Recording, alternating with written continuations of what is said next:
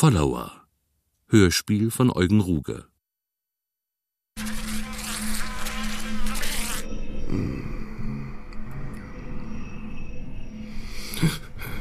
Als es ihm endlich gelungen war, die Starre des Halbschlafs zu überwinden und den Lichtschalter zu betätigen, sah Schulz am Fußende eines riesigen Doppelbetts einen Bildschirm, über den eine weiße Fliege glitt. Eine Fliege. Die, wie Schulz wusste, in Wirklichkeit keine Fliege war, sondern die Uhrzeit. Die nicht abschaltbare Zeitfliege von Universe. Die auf enervierend vorhersehbare Weise gegen die Ränder des Bildschirms prallte. Neben sich auf dem Nachttischchen sah er ein Wasserglas und ein Schnurtelefon, das es so nur noch in Hotelzimmern gab. Aber trotz dieser halbwegs gesicherten Anhaltspunkte wollte sich kein Ortsgefühl einstellen. Erst als Schulz zum Wasserglas griff, genauer gesagt, nach dem ersten Schluck, erinnerte sich Schulz nämlich zuerst an die Peter Flux, die er gestern Abend eingeworfen hatte. Im nächsten Augenblick auch an den Jetlag, den Grund, aus dem er die Betaflux genommen hatte. Und jetzt fiel ihm auch ein, wo er war. Das futuristische Terminal, die Uniformen der HDUA-Polizei, die junge Frau. mit der fotoidentischen Atemschutzmaske. Oh, right there, right there. Und zusammen mit der Erinnerung an die Pharma, wie die fotoidentische Atemschutzmaske firmenintern genannt wurde, kam auch das Bewusstsein darüber, warum er dieses Mal hier war. True Barefoot Running. Der Termin um 10 Uhr. Aber noch war es Nacht. Er war ganz sicher, den Weckimpuls auf halb acht gestellt zu haben, und er konnte sich nicht erinnern, geweckt worden zu sein.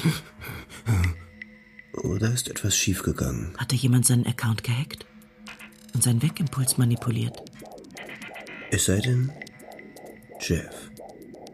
Dieses Arschloch. Und auch wenn er nicht ernsthaft glaubte, dass Jeff seinen Account gehackt und seine Wegzeit verstellt hatte, er, dass er technisch überhaupt dazu in der Lage war, tastete Schulz nach seiner Glass, setzte sie auf und stellte fest, 6.11 Uhr.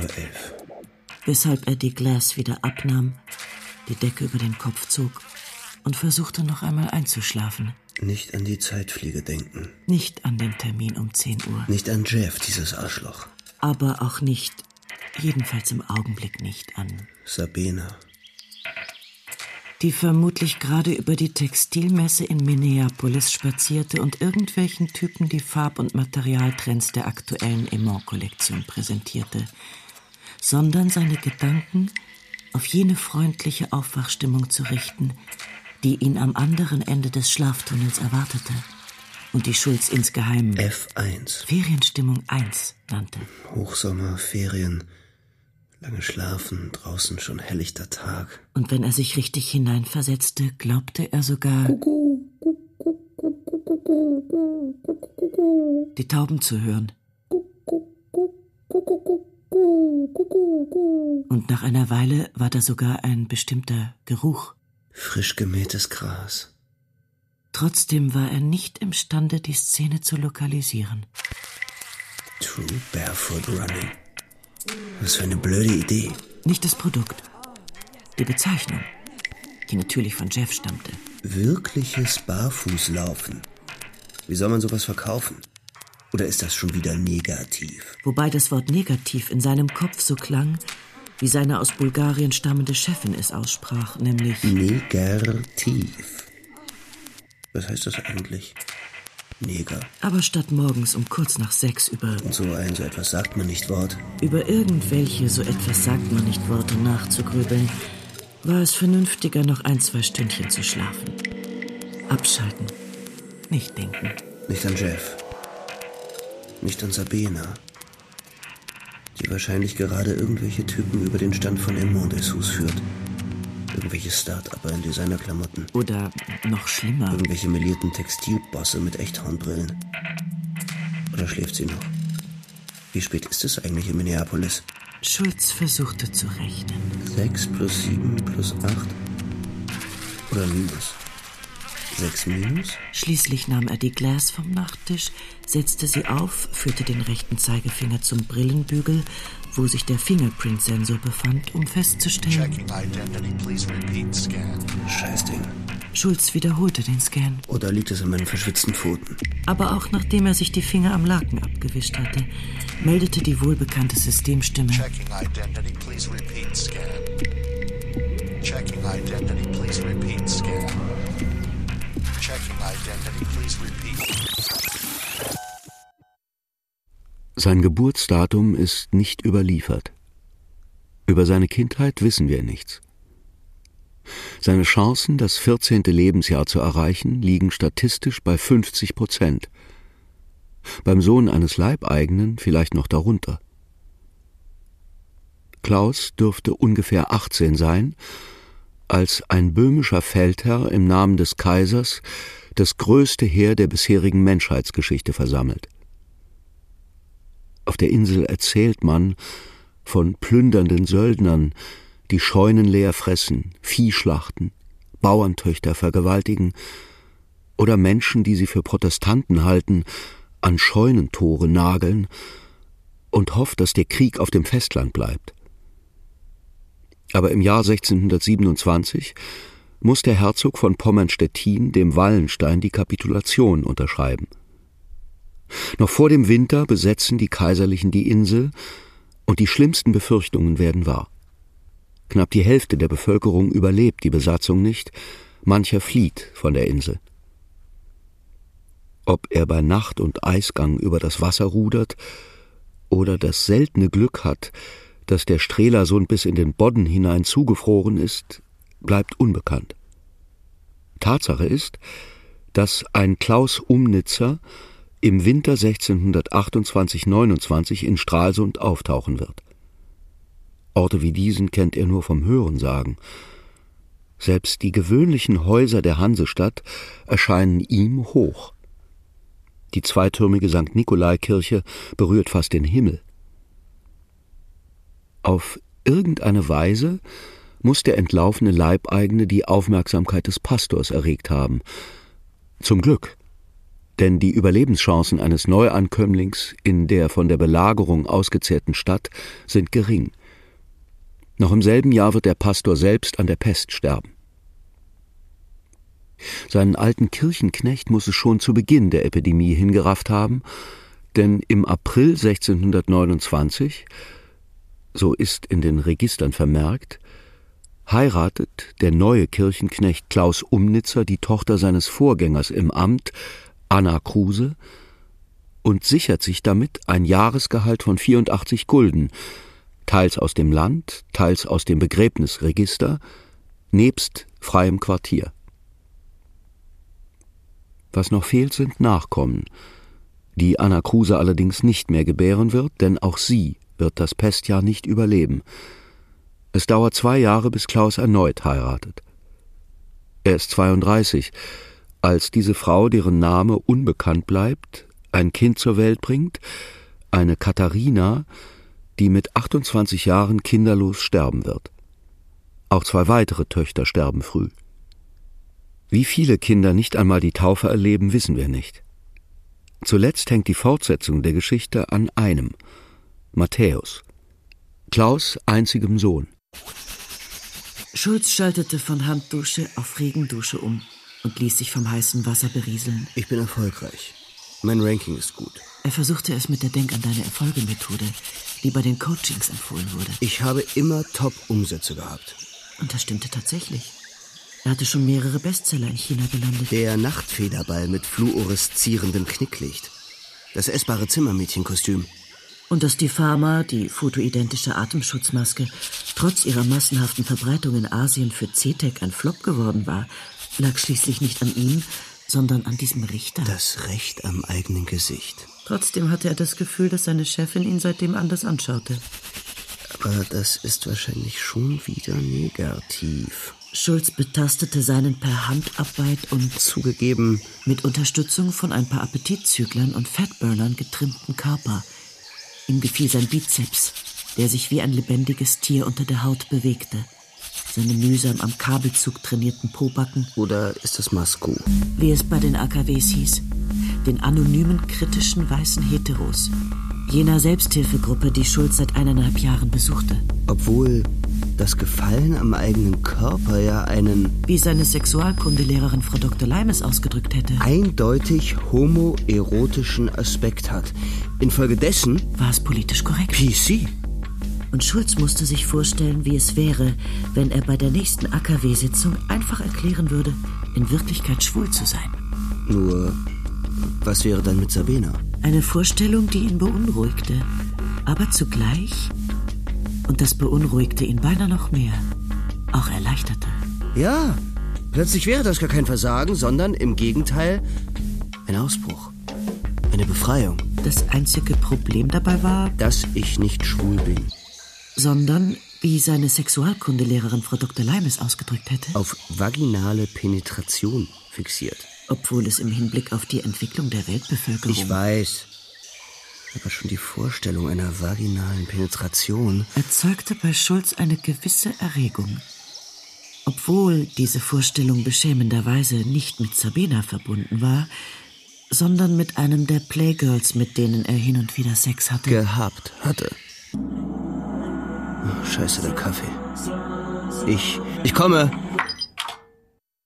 Ich kann nicht anders, als ihn mir schmächtig vorzustellen. Ein kränklich aussehendes Kind, dem man kaum eine Chance gibt. Seit der Ankunft des Vaters hat die Stadt ein Drittel ihrer Bevölkerung verloren. Als Matthäus vier wird, wüten die Blattern in Stralsund. Mit acht erlebt er eine Pockenepidemie. Er übersteht höchstwahrscheinlich Scharlach, Diphtherie, Windpocken, Röteln und Mumps. Er stirbt nicht an Malaria, steckt sich nicht an der Gelbsucht an, erstickt nicht am Keuchhusten. Als Matthäus 13 ist, wird im westfälischen Oldenburg Frieden geschlossen. Jetzt gehört Stralsund zu Schweden. Mit anderen Worten, es ändert sich nichts. Als er 16 ist, führt der Vater ihn in das Amt des Kirchenknechts ein. Es ist gerade kein Krieg. Matthäus kommt auch nicht bei den Löscharbeiten ums Leben, als 1662 beide Türme der Nikolaikirche brennen. Er wird nicht von einem Nebenbuhler erstochen, als er, der Knecht, die Tochter eines alteingesessenen Tuchmachers freit, welche obendrein schön ist. Wie sonst soll man sich eine 18-Jährige vorstellen, die auf den Vornamen Engel hört. Er heiratet mit 29. Nur mit dem Nachwuchs klappt es nicht recht. Seinen ersten Sohn nennt er zu Ehren des Vaters Klaus, er wird kein Jahr alt. Auch seinen zweiten Sohn nennt er Klaus, und auch dieser stirbt. Ein Jahr später wird ihm ein Mädchen geboren, es wird auf den Namen der Mutter getauft und stirbt. Als auch ein viertes Kind stirbt, hat Matthäus noch vier Jahre zu leben. Um 6.34 Uhr stand Nio Schulz, einen Decaf Soja Macchiato mit natürlichem Ephedrin in der Hand, in seinem Hotelzimmer und ließ die Begrüßungsroutine seiner Glass, es war eine Enigma 7.0 mit Andromeda-Betriebssystem, über sich ergehen. Kurzer Gesundheitscheck. Puls normal, Cholesterin gesamt leicht übernormal. Das routinemäßige Überfliegen der Tweets gab ihm das gute Gefühl, auf dem Laufenden zu sein. Auch wenn oder gerade weil er das meiste, was eintraf, mehr oder weniger belanglos fand. Wen interessiert das? DPA meldet erneut Tote im subsaharischen Wasserkrieg. Einzig das Tagesmotto von Masterpiece ermutigte ihn. Heute ein Laoze-Zitat. Obwohl er nicht wusste, was das eigentlich genau war. Dieses Dao. Wer das Dao hat, kann gehen, wohin sie er trans will. Er stellte den Nachrichtendienst auf Hintergrundmodus und suchte das Compact über die Bedeutung der Marke im post-postmateriellen Zeitalter heraus, das seine Chefin ihm gepostet hatte, Und zwar ohne vorher einen Blick in die Mails zu werfen. dachte Schulz, während jedoch die Glass seine Augen- und Kopfbewegungen erfasste, die Impulse an den Haarelektroden auslas, in mehrdimensionale Merkmalsvektoren übersetzte und 74 Nachrichten. den Posteingang öffnete. Vorwiegend Werbung. Außerdem eine Mail von Stoney, dem Leiter der AKWs, Vergiss nicht am nächsten Dienstag. Bekenntnis. sowie ein Geburtstagsgruß. Fuck, Geburtstag. Allerdings nicht von Sabina. Obwohl, Schulz klickte die Weltzeit an. In Minneapolis war es noch gestern. da habe ich noch gar nicht Geburtstag. Sogar in der Zone, Kurzbezeichnung für die EON-SBI-Zone, war es erst 18 Minuten vor 12. Trotzdem kam er sich jetzt alleingelassen vor mit seinem noch nicht eingetretenen Geburtstag. mit seinem Ephedrino in der Hand, während Sabina im fernen Minneapolis über die Messe spazierte, wie sie von Hornbrillenträgern und Start-Uppern begrapscht, wie sie von ihnen beschnüffelt und auf den entblößten Nacken geküsst wurde. Und auf einmal wusste er, Es ist aus. Erneuter Angriff der paneuropäischen neokommunistischen warum sollte sie ausgerechnet mit ihm, dem Versager, den sie nur alle drei Wochen sah und der dann nicht einmal imstande war, mit ihr zu schlafen? Oder liegt es am Alter? 39. Scheiße. Vielleicht hört es irgendwann einfach auf. obwohl sein Großvater seiner Mutter zufolge angeblich immer noch Frauen missbrauchte. Er versuchte sich vorzustellen, wie der schrullige alte Mann die freundliche grauhaarige Dame missbrauchte, die Schulz Marion nannte, weil sie nicht seine richtige Großmutter war. Schwachsinn. Schulz wandte sich wieder der Bedeutung der Marke im post-postmateriellen Zeitalter zu. Oder liegt es am Bisphenol A? Sollte es tatsächlich stimmen, dass die Plastikrückstände im Trinkwasser allmählich impotent machten? Wie militante Maskus behaupteten. Alexander Umnitzer tot. Alexander Umnitzer. Genau so hieß sein Großvater. Absurd. Aber bevor er auf den dazugehörigen Link klicken konnte, um zu sehen, wer dieser verstorbene Alexander Umnitzer war, rückte schon eine neue Meldung ins Blickfeld. Gericht bestätigt das Recht auf wirtschaftliche Verwertung des eigenen Todes. Dann klingelte das Telefon.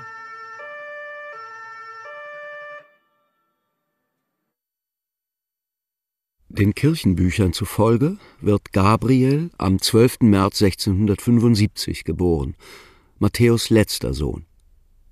Keine zehn Monate später ist auch Matthäus Umnitzer tot.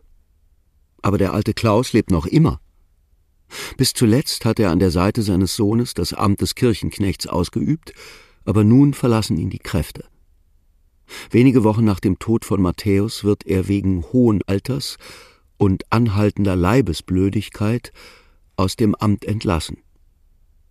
Er stirbt, so wünsche ich es ihm, sanft und befriedet, noch bevor die Preußen im Herbst 1678 Stralsund erneut zu belagern beginnen.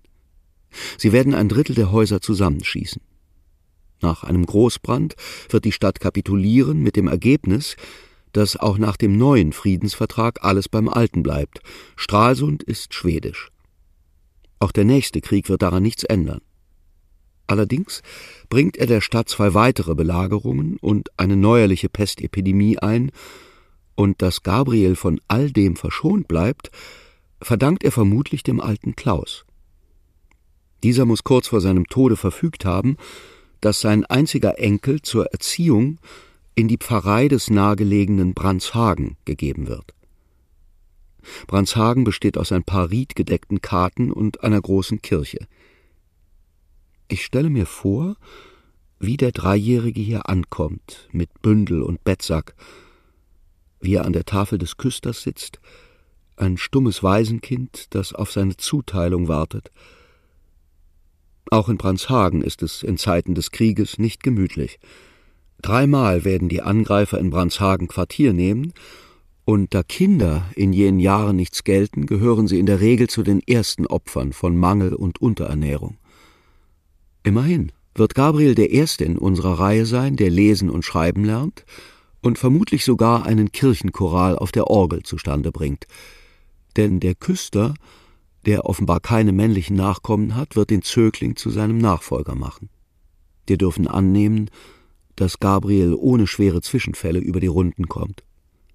Er stirbt früh, mit 41. Bis dahin hat er vier Kinder gezeugt, von denen zwei überleben. Die Nachkommenschaft des Zweitgeborenen wird nach wenigen Generationen aussterben. Bleibt der Erste, Gottfried Niklas, an dem die Fortsetzung der Geschichte nun hängt. Zugleich mit dem Martinshorn-Rufton erschien der Name Laila auf dem virtuellen Display. Aber zu seiner Verblüffung war auch Jeff zugeschaltet.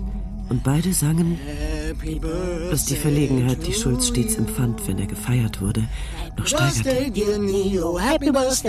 Ich war gerade dabei, mich auf den Termin vorzubereiten. sagte seine Chefin und schwieg, als erwarte sie eine Fortsetzung seiner Erklärung. Ich meine, ich wollte gerade noch mal ein paar Dinge. In seinen Bonephones erklang ein Wassertropfengeräusch, was bedeutete, seine Mutter rief an. Ein paar Dinge durchgehen, die mir noch aufgefallen sind. Und zwar wie immer Punkt 5 nach 12 Eon SBI-Zeit, weil er um 5 nach 12 geboren worden war. Also, ich meine. Und da seine Chefin noch immer schwieg, begann Schulz jetzt auch über das andere Problem zu sprechen, nämlich über die umständliche von Jeff stammende Produktbezeichnung.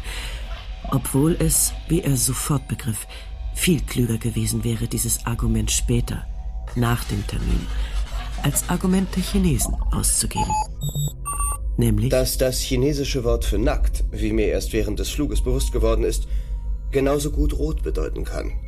Demgemäß True Barefoot Running auch böswillig verstanden werden könnte als wirkliches Rotfußlaufen. hörte Schulz sich sagen, während er zugleich die plötzlich einsetzende Kopfbewegung seiner Chefin zu deuten versuchte. Schulz ist wieder mal negativ. Sie sagte tatsächlich negativ und sah dabei dermaßen überzeugend aus mit der hohen Spinnenfrisur und dem rätselhaften Oberarmtattoo, dass Schulz sich fragte, wie er hatte glauben können, dass seine Chefin, bloß weil sie aus Bulgarien stammte, das Wort verkehrt aussprach. Nein, ich bin gar nicht negativ. Jeff kicherte leise. Ich wollte im Gegenteil. Ein WC-Spülgeräusch kündete von einer eingehenden WhatsApp seiner Mutter. Ich schlage vor, du gehst erst mal frühstücken. Ich rufe dich später noch einmal an. worauf das Bild zu verblassen begann.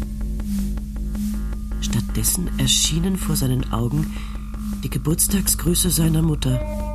Bitte um Rückruf, Großvater verstorben. Schulz scrollte ein paar Meldungen zurück. Hunde-Friseurweltmeisterschaften in Peking. Was für ein Schwachsinn.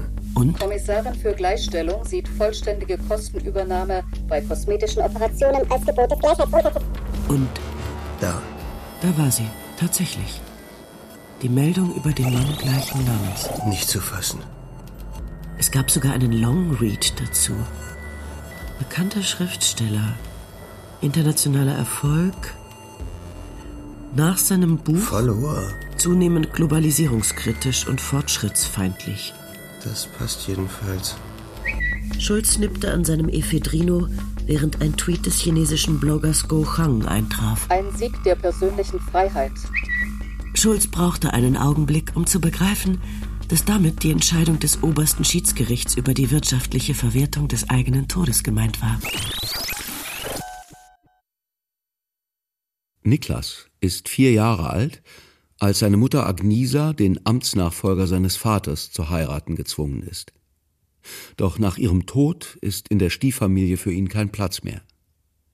14-jährig geht er zurück nach Stralsund und wird dort von der Verwandtschaft aufgenommen, der Tuchmacherfamilie Meitmann, aus der seine Großmutter Engel stammt. Plötzlich wendet sich sein Schicksal. Niklas übernimmt die Tuchmacherwerkstatt des Großvaters.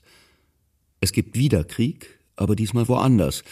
Nach einigen empfindlichen Niederlagen zieht es der schwedische König vor, dem Schlachtfeld fern zu bleiben, so dass eine Zeit lang in Preußen, Schlesien, Russland, sogar in Indien oder auf den Philippinen gestorben und gemordet wird, während Niklas in Stralsund das Tuch für die Uniform der Sterbenden und Mordenden herstellt.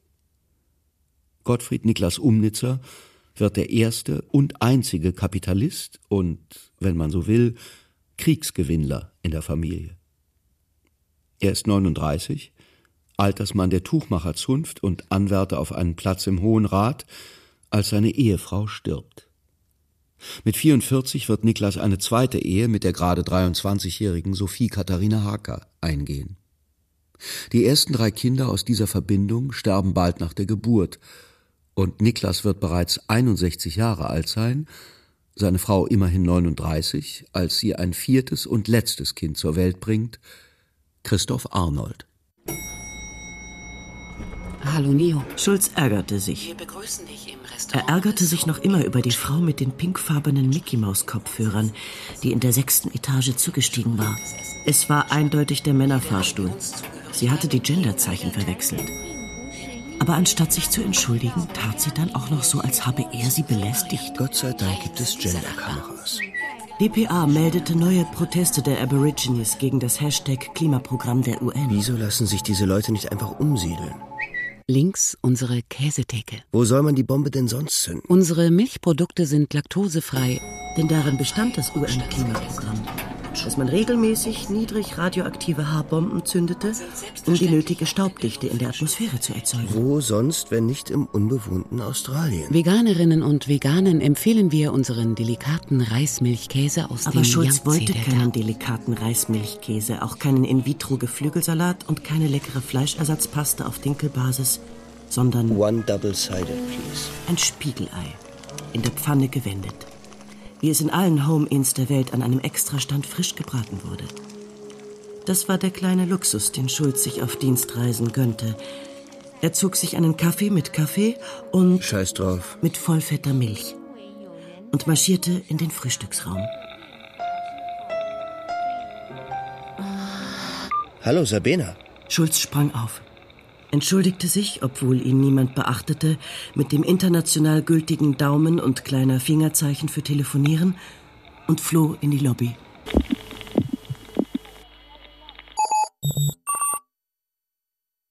Christoph wird 1772 geboren. Wäre die Geschichte ausgedacht, würde ich zögern, ihn zum dritten Waisenkind in Folge zu machen. Er erbt keine Tuchmacherwerkstatt, auch hat ein gerissener Halbbruder alle anderen Vermögenswerte an sich gebracht. Immerhin hat der Vater noch für eine ordentliche Schulbildung gesorgt, die Christoph nach dem Tod seiner Eltern vervollkommnen wird. 18-jährig tritt er in die Kanzlei eines Regierungsrats ein. Mit 24 wird er Verwalter der pommerschen Güter des schwedischen Grafen Brahe. Er begleitet den Grafen auf mehreren diplomatischen Reisen ins Ausland. Zweimal wird er ausgeraubt. Einmal erliegt er beinahe dem Gelbfieber. Schließlich lässt er sich als Pächter von Gut Bistamitz auf Rügen nieder, der Insel der Vorfahren. Das Gut floriert. Mit 30 Jahren heiratet Christoph die Tochter einer gut situierten Bäckersfamilie, Sophia Katharina Wilken. Sie wird zehn Kinder gebären, von denen nur eines im Säuglingsalter stirbt. Man könnte meinen, die Zeit sei vorbei, da man sich um die Fortsetzung dieser Geschichte Sorgen machen müsste, weit gefehlt. Noch während seiner Zeit als Verwalter des Grafen Brahe hat Christoph vom Ausbruch der Revolution in Frankreich gehört. Er ist ein Mann mit bürgerlichem Bewusstsein.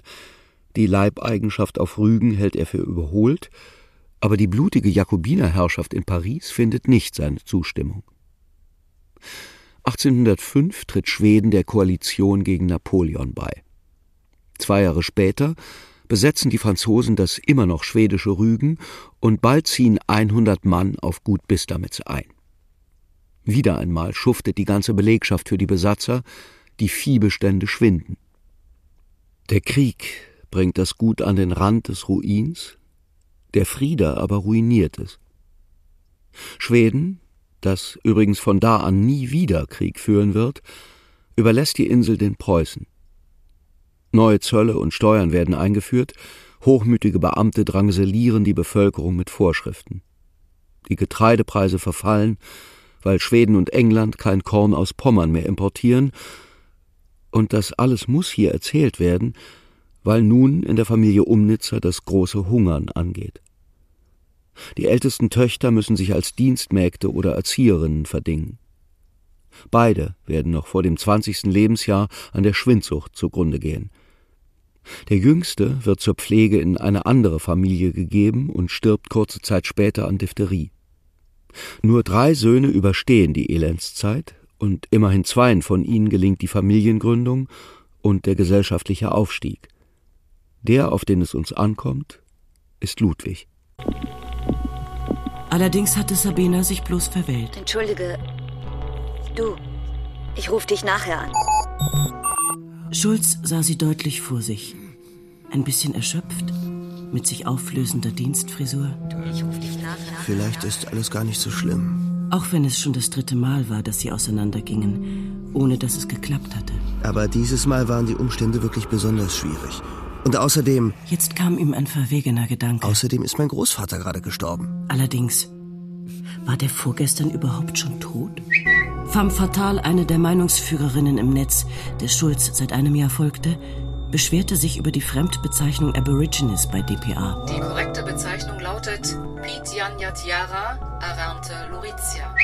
Titjan Jatjara Arante und... Hallo? Hallo Mama. Äh, entschuldige, dass ich... Herzlichen Glückwunsch. Wie geht es dir? Danke.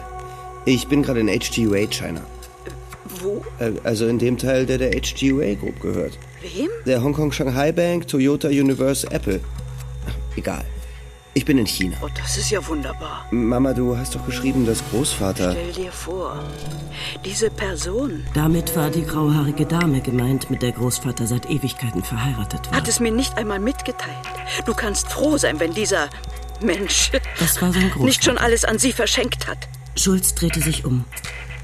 Hinter ihm stöckelte die pinkfarbene Mickey Maus vorbei. Das ist Diebstahl. Und verschwand auf der Herrentoilette. Das kann doch nicht wahr sein. Aber doch. Diese Person betrügt dich um deine Erbschaft. Wieso geht die denn auf die Herrentoilette? Und deinen Vater. Falls der noch lebt. Mama, was hat Großvater denn schon zu vererben? Ja, aber der war doch stinkend reich. Reich? Neo, ich bitte dich. Oder die verwechselt grundsätzlich die Genderzeichen. Du musst unbedingt deinen Pflichtanteil einklagen. Ich habe schon mit einem Anwalt gesprochen. Es gibt schließlich Gesetze. Hm. Ja, Mama. Er hat sein Leben lang nur an sich gedacht. Jetzt geht das wieder los. Niemanden hat er geliebt. Nicht einmal deinen Vater. Deswegen war er ja so. Supreme Court entscheidet, dass wiederholter Cybersex mit nicht abstrakten Personen einen Scheidungsgrund darstellt. Wie bitte? Nichts, das sind nur Nachrichten. Ach so. Wer weiß, ob er überhaupt noch lebt. Ich denke, der ist gestorben. Ich rede von Markus. Von deinem Vater. Ach so, entschuldige. Macht nix. Aber du kümmerst dich drum, versprochen? Ja, Mama. Dann feiere schön und melde dich wieder. Stinkend reich. Schulz sah ihn vor sich. Den uralten, dünnen Mann in seinem zugewachsenen Haus an der See, immer in löchrigen Arbeitsklamotten. Jetzt habe ich doch glatt vergessen zu fragen, seit wann er tot ist. Aber dafür wusste er plötzlich, woher er es kannte. Das Wort Neger. Genauer gesagt, Negerkuss. Es war sehr lange her.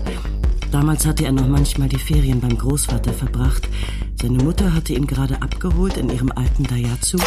Mama, was ist denn ein Negerkuss? Aber anstatt die Frage zu beantworten, hatte seine Mutter nur den Kopf geschüttelt und gesagt, was dieser Mensch dir wieder beibringt. Und nun ist er weg, dieser Mensch. Die Chefin der Weltbankgruppe, Merkel Shapiro, dementiert Gerüchte über angebliche Virusattacke.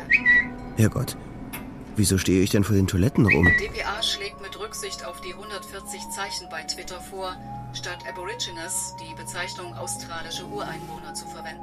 Obwohl es ja nicht verboten ist. Schulz blickte sich um. Oder verwechsle ich die Genderzeichen? Auf der anderen Seite der Lobby tauchte ein Uniformierter auf. Habe ich etwa den falschen Fahrstuhl benutzt? Sicherheitshalber bewegte Schulz sich ein Stück in Richtung Ausgang. Hat die Mickey Maus sich beschwert über mich? Der Uniformierte machte einen Schritt auf ihn zu. Schulz beschleunigte unauffällig das Tempo. Sollte ich das tatsächlich durcheinander gebracht haben? Und je näher er der Drehtür kam, desto plausibler erschien es ihm. Die Kugel, an der etwas herunterhängt? Konnte doch nichts anderes symbolisieren als... Das Männliche. Und der aufstrebende Pfeil? Die Geburt? dachte Schulz, während er gebremsten Schrittes hinter der sich unendlich langsam bewegenden Glasscheibe hertrippelte. Das Home Intim wünscht dir einen angenehmen Tag. Dann, endlich, spie ihn die Drehtür hinaus. In die schon morgens verdächtig warme, feuchte und vom Surren der Elektromotoren, dem Schweiß der Schlafboxen, dem Geruch aufsteigenden Frittierfetts, von abgeriebenem Gummi und heißem Metall, von Betonstaub und Spülwasser, von Kot und Urin, von Rasendünger und Friedhofserde, vom Seifenduft der Supermärkte und den kalkulierten olfaktorischen Verführungen der Designerläden erfüllte Luft dieser Stadt, die Wu Cheng keine Stadt hieß.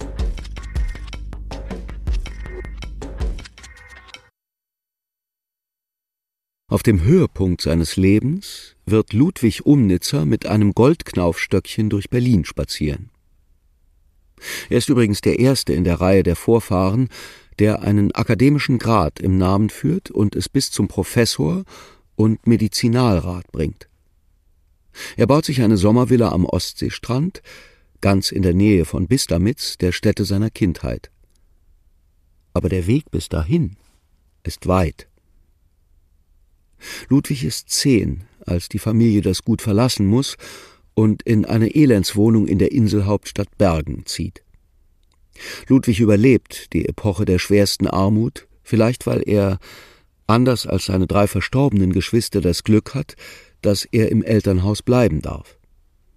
Doch als die Familie weiter nach Franzburg zieht, der Vater hat dort eine klägliche Stelle als Schreiber eines Gerichtssekretärs gefunden, wird Ludwig zur Erziehung und Unterrichtung in eine Pfarrei geschickt, wo die Hausfrau an Brot und Butter und sogar an Kräutertee spart.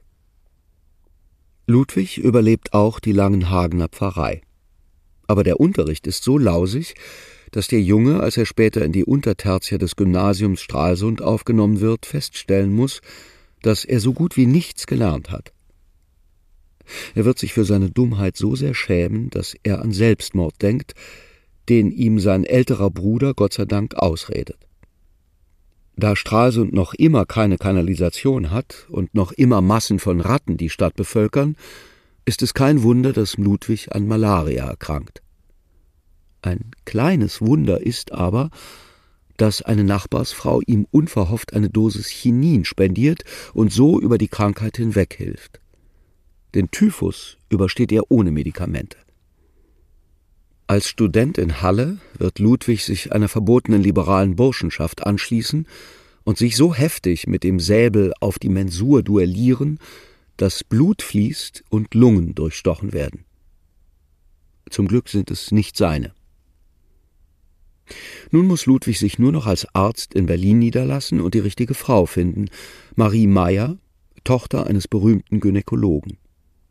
Sie öffnet ihm die Tür zur bildungsbürgerlichen Elite Berlins und bringt sieben gesunde Kinder zur Welt, die allesamt fruchtbar sind und das Paar mit über 90 Enkeln beglücken. Wir schreiben inzwischen das Jahr 1850. In Deutschland hat die industrielle Revolution begonnen. Die Kindersterblichkeit ist stark zurückgegangen, worauf die zivilisierte Welt mit Geburtenkontrolle reagiert was sozusagen die Chance, nicht geboren zu werden, erhöht. Aber geboren werden müssen noch Berthold und Erwin und Kurt und Alexander und Markus. Der Himmel über dem großen Brunnenplatz von Wucheng ist eine Fälschung. Man sieht es daran, dass er an den Rändern stärker blau ist als im Zenit. Strahlendes Universe-Blau.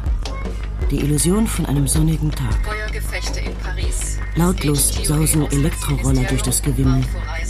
Im Brunnen putzen sich Leute die Zähne, die die Nacht in den Schlafboxen im Zentrum verbracht haben, um sich die stundenlangen Wartezeiten zur Rush-Hour an den Metrostationen zu sparen. Zügigen Schrittes überquert Schulz den Platz, während Newsfeeds und Posts aus aller Welt seinen Kopf passieren. Femme Fatal twittert. Ureinwohner ist gleich Aborigines, ist gleich rassistisch. Aber Schulz denkt an Frühstück. Er hat noch zwei Stunden bis zum Termin. Er biegt in die große Fußgängerzone ein. Menschen strömen ihm entgegen. Schwarze Lederkrawatten scheinen wieder in Mode zu sein. Hin und wieder schafft es auch eine Werbebotschaft durch die Blocker und Filter. Jodpräparate für die ganze Familie. Bei den Frauen ist Acid Pink angesagt. In der praktischen Dosierflasche. Aber eigentlich gibt es hier alle Farben. Alle Moden der Welt. Butterhexal. Andro-Style, Loopnix, Last Century Fashion. Auch fotoidentische Atemschutzmasken sind hin und wieder zu sehen. Ein Stich ins Herz. Ein Viertelcent pro Gesicht. Macht bei 30 Millionen verkauften Masken 75.000 Euro. Jetzt wäre er beinahe über den Bettler gestolpert, der rücklings auf dem Boden liegt. Auf seinem Bauch ein verschrammtes Smartphone, das auf bargeldlosen Zahlungsempfang eingestellt ist. in der Nähe. Aber Schulz steht gerade vor dem Holobildschirm im Eingangsbereich eines SB-Restaurants. Miss Baker. Freie Mehl Scheint irgendetwas Neues zu sein. Und wartet darauf, dass die Landschaftsbilder von einer Information oder Werbung unterbrochen werden. Aber es kommt keine Werbepause. Stattdessen bemerkt er, Grillfleisch. wie er allmählich Appetit auf Grillfleisch bekommt. Affektives Priming. Jedoch, als er näher kommt, Genießer politisch begreift er, dass es sich um In-vitro-Fleisch handelt. Voll PC, aber In vitro sein Gehirn Fertilisation. beginnt ihn mit der Idee zu peinigen, er beiße in einen gegrillten Fötus. Weswegen er eilig weitergeht. Es ist bereits acht nach acht. Gleich ruft meine Chefin an. Blutzuckerspiegel beträgt jetzt weniger als 3 Millimol pro Liter. Vielleicht sollte ich lieber mal ein passendes Laozi-Zitat googeln. Aber jetzt kommt ihm eine, wie soll man sagen, Schlangenfrau? entgegen. Eine Frau in einer schlangenartig gemusterten Skin, ein Ganzkörperbody, so eng, dass er sich zwingen muss, nicht hinterherzusehen.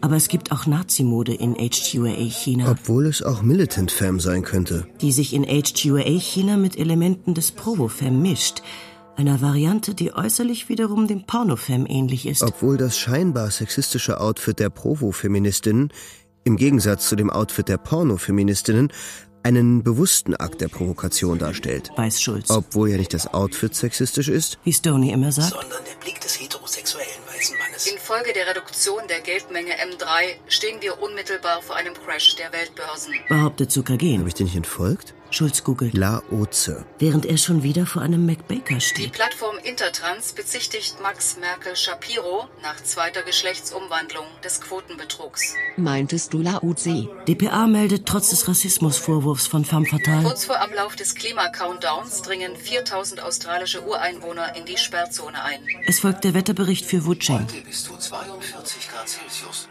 Aber, jetzt hat Schulz eine passende Website gefunden, auf dem der Lao Tse als dicker Chinese mit schütterem Bart dargestellt ist und nach jedem Klick eine Weisheit absondert. Auch der längste Weg beginnt mit dem ersten Schritt. Wohl wahr. Die größte Offenbarung ist die Stille. Klingt gut, nur Mann, Frau ist nicht nur verantwortlich für das, was Mann, Frau tut, sondern auch für das, was Mann, Frau nicht tut. hat das alles leider nichts mit Running zu tun. Und wahrscheinlich ist dieser fette Chinese auch niemals gerannt. Denkt Schulz, während ihm schon wieder so eine Nein, nicht Schlangenfrau, sondern Zebrafrau, Tigerfrau. entgegenkommt. Nanoviskose. Ein Material, das die natürliche Körperform bis ins Kleinste zur Geltung bringt. Aber was heißt die natürliche Körperform? Neoplasmatisches Zellwachstum. Der neueste Trend. Eine Art kontrollierter Tumor, dem Silikonbusen angeblich in jeder Beziehung überlegen. Verträglichkeit, Konsistenz. Schwingungsverhalten? Dennoch gelingt es ihm, den Blick abzuwenden, bevor es peinlich wird. Sendet Grüße vom Mars. Nur sein Tempo hat sich unwillkürlich verringert. Schon wieder McBaker. Haben die hier die ganze Straße gekauft? Eine Frage, die von der Andromeda-Software bedauerlicherweise fehlinterpretiert wird, sodass überraschend Lao Tse aus dem Quick Launcher springt und verkündet, Wer sein Ziel kennt, findet den Weg. Schulz schaltet das Navi ein, aber auch das Navi zeigt ausschließlich McBaker-Restaurants an. Die Gesundheits-App meldet, Dein Blutzuckerspiegel beträgt zurzeit 2,8 Millimol pro Liter. jetzt wäre er beinahe mit einem Jogger zusammengestoßen. Er trägt Barfußschuhe. Dämliches Wort. Aber jetzt, da seine Chefin fern ist, ist er auf einmal gar nicht mehr sicher, ob er Lust hätte, hier wirklich barfuß zu laufen. Aber das ist schon wieder negativ. Was heißt es denn wirklich negativ? Suche. Negativ. Meintest du negativ? Und jetzt ärgert sich Schulz. Warum? Warum bin ich... Wo ist mein Killerinstinkt? Natürlich negativ. Negakuss. Suche. Negakuss. sagt Schulz und macht sich auf das Schlimmste gefasst. Schmutzwort, Schweinswort, un-PC, pornografisch. Meintest du Schokokuss? Nein! Scheiße! Negakuss! Suchen! Negakuss! Null Ergebnisse für Negakuss. Schulz starrt auf die Landschaft, die zwar nicht echt ist, aber real. Oder umgekehrt? Echt ist jedenfalls der Geruch. Von dem scheinbaren Fleisch. Echte Eingangstür, die sich jetzt öffnet. Und daraus treten scheinbare Titten hervor. Produkt seiner männlichen heterosexuellen Fantasie, aber echt. Echt fotoidentische Scheintitten. Femme Fatale startet einen Hashtag Aufschrei gegen Rassismus bei dpa. Trotzdem möchte er keinen In-vitro-Fleischburger essen. Dein Blutzuckerspiegel beträgt 2,7 Millimol pro Liter. Aber er will nicht. Obwohl es ja mein eigener Wille ist, nicht zu wollen. Was bedeutet? Dass es auch mein eigener Wille wäre, zu wollen. Ein überlegener Kämpfer siegt ohne Gewalt. Herzlich willkommen beim McBaker Experience. Über Berthold spricht man nicht gern. Er gilt als beschränkt und jähzornig. Obschon liberal erzogen, liebt er das Preußische. Er meldet sich freiwillig zum Deutsch-Französischen Krieg, aus dem er unversehrt wiederkehrt. Für ein Studium reichen seine Begabungen nicht, also wird er in eine Buchhalterlehre gegeben. Durch Vermittlung seines berühmten Vaters bekommt Berthold eine Stelle als Assistent bei der Reichsbank. Berthold heiratet Susanne Martins, die Tochter des liberalen Glogauer Bürgermeisters, welche sich allerdings bald zu einer züchtigen Deutschnationalen und Kaiserverehrerin entwickelt. Verglichen mit seinen Vorgängern kommt Berthold risikoarm durchs Leben, wenn man von den unbekannten Gefahren absieht, die er auf Reisen womöglich zu überstehen hat. Das Reisen ist mit seiner Heirat zu einer Lieblingsbeschäftigung geworden. Er reist natürlich allein. An seine Ehefrau schickt er nichtssagende Postkarten, auf denen im Telegrammstil geschrieben steht Paris, Wetter wunderbar. Baguette mit Thunfisch, sowas kann man nicht fressen. Ratte im Restaurant. Grüße, Bert. Hat Berthold sich etwa in zwielichtigen Kaschemmen herumgetrieben? Ist er der französischen Krankheit nur knapp entgangen, um ein Haar Opfer einer Messerstecherei geworden? Egal. Inzwischen hat er vier Kinder gezeugt, drei davon Jungs, die er regelmäßig auf die übelste Weise verprügelt, mit erstaunlich unterschiedlichem Effekt. Herbert wird Nazi und schwul, Konrad lernt Buchhalter wie der Vater, wird aber gemäßigt sozialdemokratischer Gewerkschaftsfunktionär, Erwin jedoch, den Berthold einmal so heftig mit dem Kopf gegen eine Türklinke stößt, dass helles Blut aus der Platzwunde springt, wird einen anderen, nicht weniger überraschenden Weg einschlagen. Schulz entscheidet sich für einen Country Summer XXL. Mit Sesam und Mirabellenchutney. Ja? Mit Salat, aber Nein. Ohne Zwiebel. Ja? Fettfrei, Nein. ohne Käse. Ja? Mit Pommes und Nein. ohne mit Cola, aber wenn sowieso ein Getränk dabei ist. Dann doch. Ja. Das Restaurant, das von außen klein aussah, ist von innen riesig. Er findet einen freien Zweiertisch direkt am Fenster. Genauer gesagt, direkt an einer Projektionswand, die ein Fenster vortäuscht. Was einem das Gefühl gibt, der Raum schwebe im Endlosflug über die Landschaft. Ein paar Bauern mit flachen Kegelhüten warten durch ein überflutetes Feld, mit schmalen Augen, wie man sie manchmal bei Wanderarbeitern sieht. Und allesamt barfuß. Native Barfußläufer. Als Zielgruppe uninteressant. Plötzlich hat er eine Idee. Blutzuckerspiegel steigt. Bitte besser kauen. Ausreichend Flüssigkeit zu dir nehmen. Native Running. Das ist es. Hallo, Sabina. Hallo Neo. Entschuldige, ich. Ich bin einfach. Ich. Ich kann einfach nicht mehr. Neo, so geht es nicht weiter. Puls leicht erhöht. pH-Werte steigen. Das verstehe ich. Natürlich. Ich hätte dir vielleicht sagen sollen, dass mein Großvater gerade gestorben ist. Das tut mir leid. Ich weiß, es war schon das dritte Mal, dass ich nicht in der Lage war, aber das passiert mir garantiert nicht nochmal. Insgeheim nimmt er sich vor, noch heute rezeptfreie Mail-Power-Pillen zu kaufen. Aber Sabina winkt ab. Ach, das ist es nicht. Ich bin ehrlich gesagt auch nicht so sexfixiert. Es ist einfach alles. Mein Leben, der Scheißjob. Ich habe einfach keine Lust mehr, irgendwelchen Idioten irgendwelche idiotische Unterwäsche vorzuführen, von der man obendrein Pickel bekommt. Wieso Unterwäsche vorführen? Und überhaupt dieses Hin und Her. In meinem Alter muss ich auch allmählich mal an mich denken. Schließlich will ich nicht erst mit 50 ein Kind. Ein Kind? Was meint sie? Dass sie mit mir ein Kind haben will oder dass sie sich endlich jemanden suchen muss, der sich leisten kann, eine Familie zu gründen? Manche tragen ihre Kinder ja wieder selber aus. Ich weiß, Eigengeburt. Jetzt hat sogar ein Schwuler ein Kind ausgetragen. Hast du das mitbekommen? Mit Kaiserschnitt. Ein Mann? Das ist schräg. Ich meine, wozu gibt es Leihmütter? Ja, aber Leihmütter kosten Geld. Hinzu kommen die Kosten für die In-vitro-Fertilisation. Zu schweigen von. Hast du dich eigentlich mal testen lassen? Ach so? Ich dachte immer, du wolltest einen nepalesischen Spender. So, dachtest du. Die will wirklich ein Kind von mir. Jedoch, so erfreulich das war, so klar war es auch, dass sie diese Idee sofort wieder verwerfen würde. Wenn sie um die Probleme wüsste, die bei einem Gentest zutage treten. Mottwerte unterirdisch. Altersdiabetesrisiko 60 Prozent. Und wenn sie erfährt, dass ich eine MAOA-CDH13-Mutation habe. Was denn nun? Hast du oder hast du nicht? Du, ich bin wirklich sehr. Gut, dann. Nein, nein, ich bin wirklich sehr interessiert. Wir sollten darüber reden. Okay, Neo. Ich muss jetzt auflegen. Alles klar, wir sprechen dann. Ciao. Und danke für. Hat sie mir überhaupt gratuliert? Bitte weniger Proteine, mehr Kohlenhydrate. Ein Kind. Denkt Schulz, während er seinen XXL-Burger isst. Vielleicht könnte man einen Kredit aufnehmen. Obwohl ihm ein bisschen übel ist. Im Grunde wollte ich ja schon immer ein Kind. Bitte nicht mehr essen. Eine eigene Familie. Genau genommen sehr übel. Bitte. Kommt das vom In-vitro-Fleisch? Daran hätte er lieber nicht denken sollen. Gegrillter Fötus. Shit. Meine Chefin. Er legt den Rest Country Summer XXL auf den Teller zurück und geht langsam Wir zum hoffen, Ausgang. dich bald wieder in unserem Restaurant begrüßen zu dürfen. Jetzt volle Konzentration. Native Running. Rot ist gleich nackt. Und natürlich Fußbandzeichen.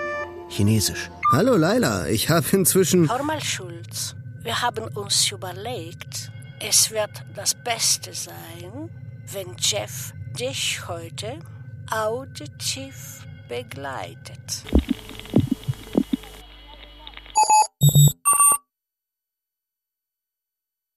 Bei seiner Geburt gibt es weder Autos noch elektrischen Strom, weder Badezimmer noch Apfelsinen. Neun Jahre später stellt Siemens die erste elektrische Straßenbahn vor. Als Sohn eines geheimen Rats entgeht Erwin der Lohnarbeit in der aufstrebenden Industrie. Zwölf Stunden den Tag schuften Arbeiter, es sind meist Männer, unter Bedingungen, die heute als kriminell gelten würden, atmen vergiftete Luft, werden von Lasten erschlagen oder in Bergwerken verschüttet. All dem entgeht Erwin, der gern zur Handelsmarine möchte, dann aber wegen Kurzsichtigkeit Lehrer wird. Er ist 27 und bereits Studienrat, als der Weltkrieg ausbricht. Ob Erwin wie die meisten anderen voller Begeisterung in diesen Krieg zieht, ist zweifelhaft. Wahrscheinlich wäre er lieber auf Hochzeitsreise gegangen, denn er ist gerade in Charlotte Schwarz verliebt, eine dunkelhaarige Schönheit, die allerdings, da sie bloß einer niederen Beamtenfamilie entstammt, auf die strikte Ablehnung seiner Eltern stößt. Zum Glück stirbt der alte Berthold gerade noch rechtzeitig, und nun kommt Erwin der Krieg in gewisser Weise gelegen, denn einer sogenannten Kriegstrauung kann seine patriotische Mutter sich kaum widersetzen. Zwei Jahre später wird Erwin vor Le Mort-Homme auf dem von der Artillerie um und umgewühlten Schlachtfeld liegen und plötzlich einen stechenden Schmerz zwischen Hals und Schulter verspüren. Unterbrochen von kurzen Ohnmachtsanfällen robbt er zum Graben zurück. Im Lazarett erfährt er, dass die Verletzung relativ harmlos ist, der Granatsplitter seine Aorta aber nur um einen Zentimeter verfehlt hat. Diesem Granatsplitter verdanken wir die Fortsetzung unserer Geschichte. Denn während des kurzen Genesungsurlaubs zeugt Erwin seinen zweiten und für uns entscheidenden Sohn, womit wir ihn aus der Geschichte entlassen könnten, wenn es nicht noch eine Begegnung gäbe, die für sein, insbesondere aber für das Leben seines Sohnes Folgen haben wird. Erwin Umnitzer liest, ausgerechnet in einem britischen Kriegsgefangenenlager, wo er als Offizier den ganzen Tag Tennis spielt und amerikanisches Büchsenfleisch zu essen bekommt, das kommunistische Manifest von Karl Marx und Friedrich Engels. Starker Speichelfluss, Reizung im Magenbereich. Er schafft es gerade noch bis zu der blauen Papiertonne. Bitte dringend eine Toilette aufsuchen. Über 10.000 Faves für den Hashtag Aufschrei gegen Rassismus bei DPA. Meldet DPA. Und Schulz begreift alles. Wir haben uns überlegt. Andererseits, was ist schon dabei, wenn sie zufällig zusammen im Büro saßen? Nachts um zwölf. Vielleicht kamen sie gerade gemeinsam von einem Konzert. Oh, und wie schön sie zusammen singen können. Lass nichts Böses in deine Gedanken ein. Und jetzt soll ich mich auch noch kontrollieren lassen von diesem Gimpel? Auditiv begleiten. Bitte, sieh das nicht gleich wieder negativ. Wer sein Ziel kennt, findet den Weg. Obwohl der erst zwei Jahre in der Firma ist. Vor der Zündung der Klimabombe dringen 8000 australische Ureinwohner in die Sperrzone ein. Meldet dpa trotz der Faves für den Hashtag Aufschrei gegen Rassismus. Ausgerechnet der Silikonpudding. Negerkuss. Hier direkt in der Nähe. 1,60 Meter, Hormonchip im Kopf. Das muss man sich auch erstmal leisten können, Hormonchip. Bestes Negerkuss in Wuchen. Da hat doch irgendwer meine Suchanfrage gecrackt. Zehn Minuten zu Fuß. Kaufhaus, alles und jedes. Aber mitten in der Teamsitzung ukrainische Nuttenwitze erzählen. Negerkuss. Folge der Straße. Wieso hält dem keiner vor, er sei weißmännlich hetero? Folge der Straße. Oder wenn er die Damentoilette benutzt, weil ihm heute so mösig zumute ist. Schulz folgt der Straße. Das sollte ich einmal sagen. Weil mir heute so mösig zumute ist. Elektroroller gleiten lautlos umher. Ein Lieferwagen hupt sich den Weg frei. Dann ist Jeff plötzlich da über die kodierte Leitung von CTEC. Irgend so ein Plugin, dessen Installation er im Honorarvertrag zustimmen musste. Na, Hitter? Wie sind die aktuellen Tittenwerte in China? Schulz weiß nicht, ob Jeff Hater oder Hetero meint. Es interessiert ihn auch nicht. Was ist los, Hitter? Redest du nicht mit mir? Ein Mann trägt einen Stahlhelm, ein anderer trägt eine Art Faradayschen Käfig um seinen Kopf. Schulz deaktiviert das CTEC-Plugin. Aber Jeff ist immer noch zu hören. Jetzt zupft dir mal nicht die Härchen aus dem Sack. Ein Hintern mit lebensecht aufgenähten Herzchentaschen wackelt vorbei. Biege rechts ab und passiere den Stevensplatz. Auch fotoidentische Scheintitten sind wieder zu sehen. Wo bist du überhaupt, Peter? Schulz erkennt das bunt gemusterte Dach des Stephansdoms, wenn auch nur in Miniatur. Soeben fand im ehemaligen Bundesstaat South Australia planmäßig die klimaregulierende Großsprengung statt. Hallo, Schulzchen. Ich weiß nicht, ob du schon mal was von Kommunikation gehört hast. Der Hashtag Aufschrei gegen Rassismus bei dpa schafft es unter die Top 10 Nachrichten des Tages. Hallo, ich versuche mit dir zu reden. dpa verliert 32 Prozent. Schulz deaktiviert den Multitasker, aber Jeff ist immer noch da. Kannst du dem Onkel mal bitte guten Tag sagen? Ihr Wienerwald-Restaurant in der Nähe. Original Tofu-Eisbein auf bayerischem Kraut. Kaiserschmarrn. Eifrei, milchfrei, mehlfrei und ohne Zucker. Irgendwie bist du vom Kurs ab, Peter. Eine Chinesin im Dirndl serviert Zäpfle, Hefe, Weizen, Naturtrüb. Falls du heute noch ein Business-Date haben solltest, wäre es günstig, demnächst ein Taxi zu callen. Schulz deaktiviert den Biotransponder, was aber bloß die Körpertemperatur und Pulsanzeige zum Verschwinden bringt. Es sei denn, du möchtest die 14 Kilometer zu Fuß gehen. Schulz aktiviert den Biotransponder wieder. Deine Körpertemperatur beträgt 37,2 Grad. Bitte Flüssigkeit zuführen. Dann rufe ich jetzt mal bei den Chinesen an und beantrage eine Terminverschiebung. Schulz versucht es mit Messenger. Was habe ich dir getan, Peter? Schulz versucht es mit Lookout, Lookin. Bist du so bescheuert zu glauben, ich hätte dir die Scheiße eingerührt? Schulz versucht es mit Blasphemia. Die Scheiße hast du dir selber eingerührt. Seine Fußsohlen brennen. Mann! Ich versuche dir zu helfen. Der Schweiß läuft ihm an den Schläfen herunter. Deinetwegen schlage ich mir die Nacht um die Ohren. Bitte scharf links abbiegen. Schulz versucht es mit Gastronaut. Jetzt gib mal laut, Mio, sonst wird der Onkel noch böse. Schulz versucht es mit Sharkness. Okay. Dann lassen wir es. dpa wird von Zäpflebier übernommen. Schulz versucht es mit Spotticat. Dir ist klar, was jetzt In folgt. den MATNT-Staaten wird Senator McShay... Die schmeißen dich heraus, alter Mann. Schulz versucht es mit Radiator. Scheiße.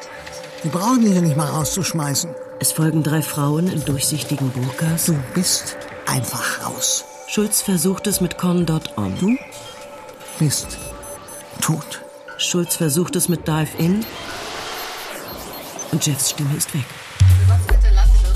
Jeffs Stimme ist weg. Nur noch 0,5 Kilometer zum Ziel. Ringsum sieht es auf einmal aus wie in Potsdam. Eine Chinesin in Preußenuniform serviert Spitzenwein aus brandenburgischen Hanglagen. Und auch die Barockhäuser sind wieder da. Die Cafés, die Minimarkets, die Apotheken. Das Guggenheim Abu Dhabi erwirbt die Rechte an der Selbstenthauptung des Performance-Künstlers Ai Dai. Die Sportläden, die Kosmetikgeschäfte und die Boutiquen, die Losverkäufer, die Bettler, die Elektroroller, die Wanderarbeiter, die Schlangenfrauen, die Sonnenbrillenverkäufer, die Scheintitten, die Apple-Werbung, die Hutträger, die Businessanzüge, die heimlichen Alkoholverkäufer, die Mini-Burkas und die Abayas, Die Peeptoes und die Weltkriegsjacken, die Stahlhelme und die Kufias, die Bodystockings, die Hitlerkostüme.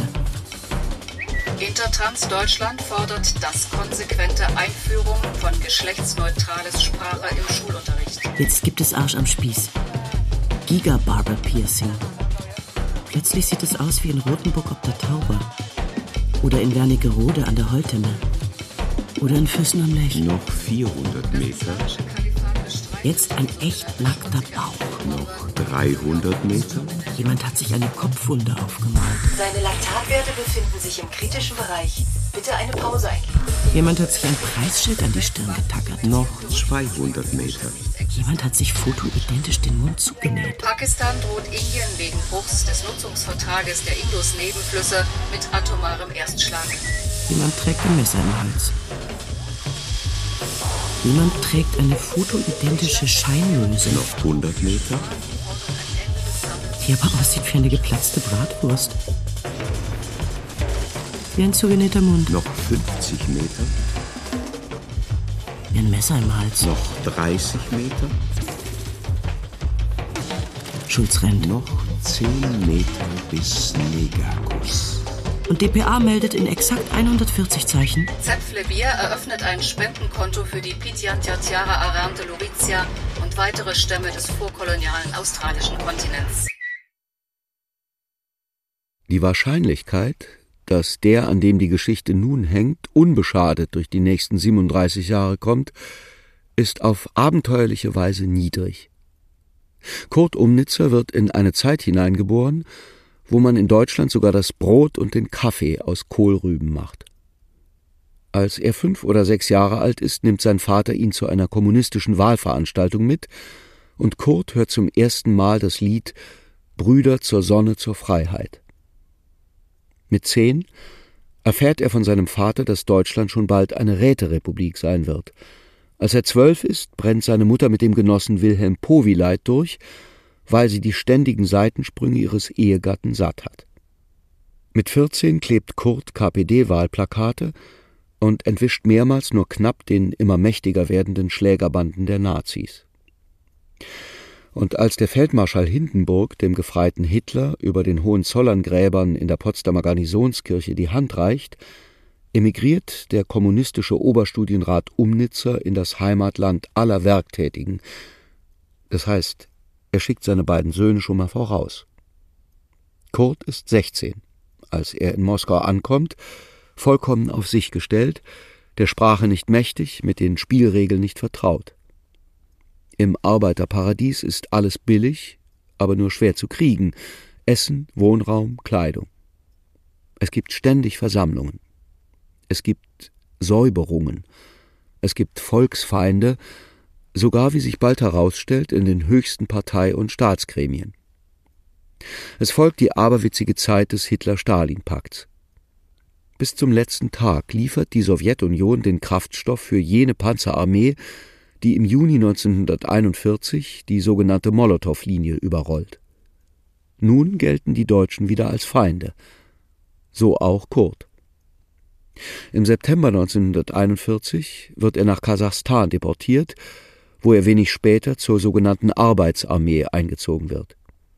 Was, wie sich herausstellt, nichts anderes heißt als Gulag. Arbeitslager, Holzfällen bei minus 30 Grad dazu Hungerrationen, Unfälle, Brutalität, eine unvorstellbare Mückenplage im Sommer. Wie viele Menschen im Lager 239 umkommen, ist nicht bekannt. Besonders schwer ist es in den ersten Kriegsjahren.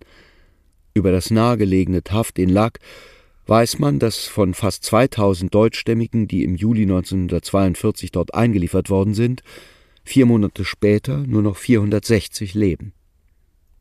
Als die Front endlich Berlin erreicht hat und die Nachricht von der Kapitulation Deutschlands eintrifft, dürfen die Deportierten das Arbeitslager verlassen, nicht aber ihren Verbannungsort.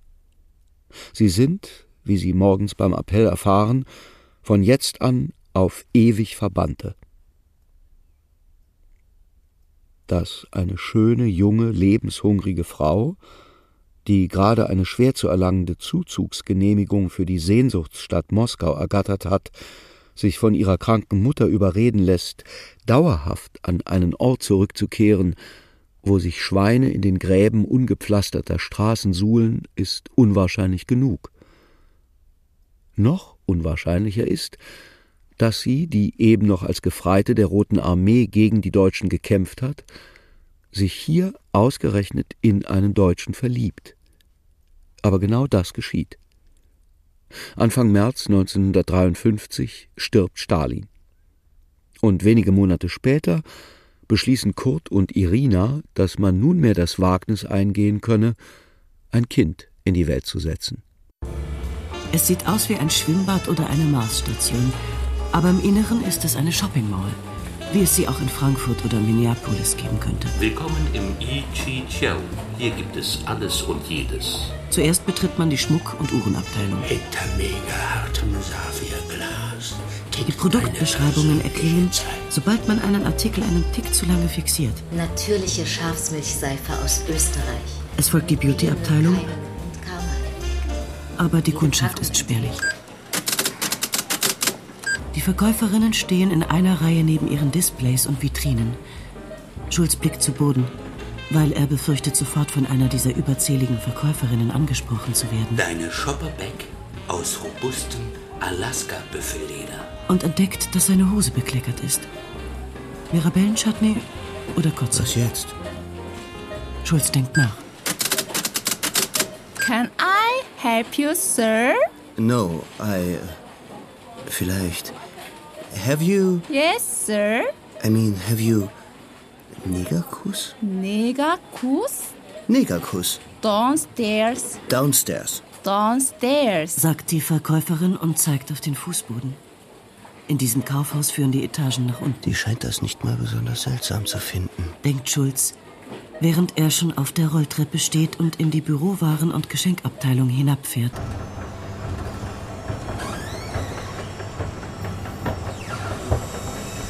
Unsere Geschenkidee: Desktop-Maskottchen in Katzenform mit Echtfell und tageszeitabhängiger Augenfarbe. und überlegt, ob er umkehren soll. Vielleicht ist es einfach ein Haushaltsgerät. Echte Schokoladen-Weihnachtsmänner aus Deutschland. Oder irgendetwas aus der Damenabteilung. Pilotenstiefel von Job zur modischen Kurzburka. Exzentrische Schnabelboots im Stil der französischen Revolution. Bewegliche Dummies werfen sich in hohlkreuzbetonte Posen. Chanel Heavy Damenbiker in Black 01 mit passenden Overknees. Schulz geht leicht gekrümmt. Mit aufregendem Pop-Through-Abschluss und verführerischem Knistereffekt. Er versucht, den Blick flach zu halten. Caterpillar-Body mit kuschelweicher Stahlkettenimitation. Heiße Einmal-Leggings zum Aufstreichen. Nur bei El Mont Dessous, Minneapolis, Frankfurt, Paris bleibt er stehen. Stay-Ups mit Spitzenbord. Aber das hätte sie niemals angezogen. Nie im Leben. Nostalgischer Taillenslip mit floralen Motiven. Was dazu führt, dass Schulz Can I help you? Negerkuss? Downstairs. Downstairs? Downstairs. sich nach einer Rolltreppe umschaut, die ihn wieder nach oben bringen könnte.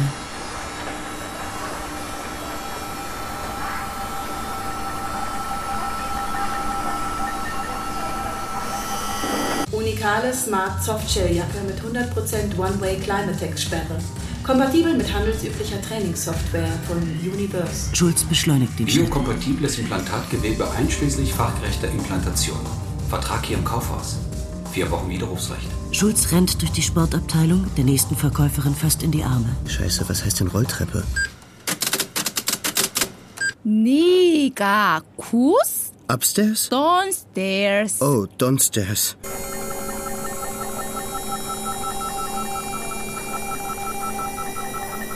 Geil. Zauberpulver für Super LS4. Geil. Die neue XXL Pumpgun für Nightmare.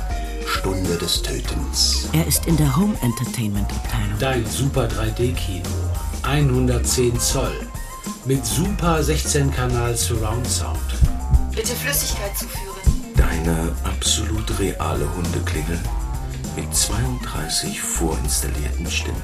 Deine Blutplasmawerte nähern sich einem kritischen Wert. Deine Personal Ganzkörper Vollkontakt Cyberkonsole mit vollrealistischer Temperatur- und Windemulation Aber ich suche keine. sowie vielen anderen geilen Second Life Features. Ich suche Wo ist denn hier Downstairs. Downstairs?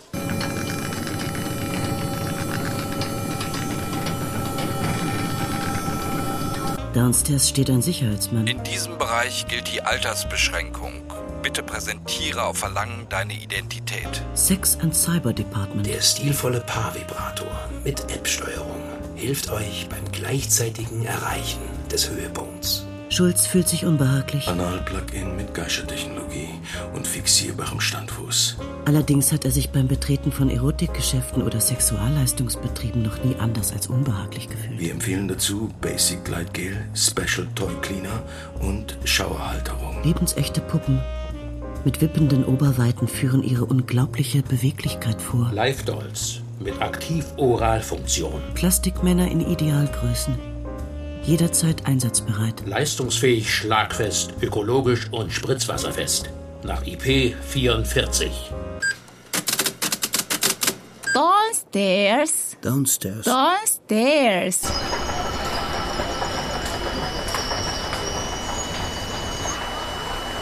Das Real Sex Department. Auch hier stehen sie hinter Glasscheiben. Perfekte Modelle in Cut-out-Kombinationen. Auch hier verfügen sie über beängstigende Oberweiten. Echter Sex. Mit und ohne Kondom. Nach sofort HIV-Test. Echter Sex für virtuelles Geld. Anal, passiv-aktiv. Oralverkehr MA. Oralverkehr MV. Die Namen der Modelle leuchten auf den Scheiben. Jen, Natascha, Mulai. Sobald er eines der Fenster passiert, hört er die entsprechenden Serviceangebote in seinen Bonephones. BDSM, Devot oder Dominant. Mehrpartner-Sex, Male, Female, Trans, mit Ramosa und Vicky. FFA, FAP, FF und FI gegen Aufpreis. Bei Sympathie auch NS und KV. Gern erstellen wir dir ein persönliches Angebot. Für Ne, Ga oder Kuss. Negerkuss. Downstairs. Downstairs. Aber es gibt keine Rolltreppe, sondern nur einen Knopf. Fingerprint-Sensor. Die Verkäuferin drückt den Knopf, die Tür öffnet sich und Schulz betritt einen hell beleuchteten Fahrstuhl, Willkommen beim Heiligen Weg. der sich mit einem kaum spürbaren Ruck in Bewegung setzt.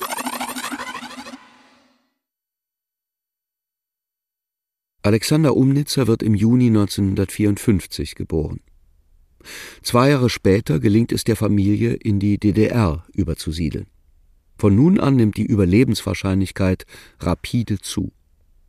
Alexander ist der Erste, der in eine Welt ohne Krieg, Hunger, Deportationen hineinwächst, und auch wenn er die DDR im Gegensatz zu seinem Vater als eine Mangelgesellschaft erleben wird, muss man feststellen, dass keiner seiner Vorfahren in vergleichbarem Wohlstand gelebt hat. Indes gibt es durchaus Bedrohungen, nur wird Alexander sie nicht wahrnehmen. In Wirklichkeit lebt er keineswegs in einer befriedeten Welt. In anderen Regionen wird unentwegt Krieg geführt. Und dass der Atomkrieg zwischen den hochgerüsteten Supermächten ausbleibt, ist angesichts der Waffenarsenale und der notorischen Anfälligkeit neuartiger Technik der weniger wahrscheinliche Fall. Einmal jedoch werden sich die unsichtbaren Gefahren, die das unspektakuläre Leben des Alexander Umnitzer und damit den Fortgang unserer Geschichte bedrohen, zum Vorschein kommen. In der Nacht zum 22. März 1974 Alexander ist gerade Soldat und hat Dienst im sogenannten Kfz-Park des Grenzausbildungsregiments 7 in Halberstadt. Er sitzt in der Wache und sein Blick fällt auf das Munitionslager des gegenüberliegenden russischen Panzergarderegiments. Ein Dutzend unverputzter Garagen, in denen jeweils mehrere gefechtsbereite, also mit Munition beladene LKWs des Typs Ural geparkt sind. Gegen zehn Uhr abends fängt es an zu grummeln. Zuerst ist es ein kleiner Brand, dann explodiert die Munition samt den Fahrzeugen, jedoch keineswegs mit einem großen Knall. Stundenlang fliegt glühender Eisenschrott über die Straße, als plötzlich, woher, ein großes Tatra-Transportfahrzeug auftaucht. Es trägt eine schlanke, vielleicht zehn oder zwölf Meter lange Rakete. Dummerweise ist der Plattenweg, der aus der Stadt zu den Kasernen führt, eine Sackgasse. Um aus der Gefahrenzone zu kommen, kann das Raketenfahrzeug nur diesen Weg nehmen, bergauf und unmittelbar an dem detonierenden Munitionslager vorbei, unter dem ballistischen Bogen des glühenden Schrottfeuerwerks hindurch. 22 Raketen zählt Alexander. Ob atomar oder konventionell, eine hätte genügt, um die Geschichte an dieser Stelle zu beenden. Im Frühjahr 1975 wird Alexander aus der Armee entlassen. Eine Zeit lang befindet er sich im Zustand der Euphorie. Er treibt sich in Diskotheken herum, er fährt betrunken Auto.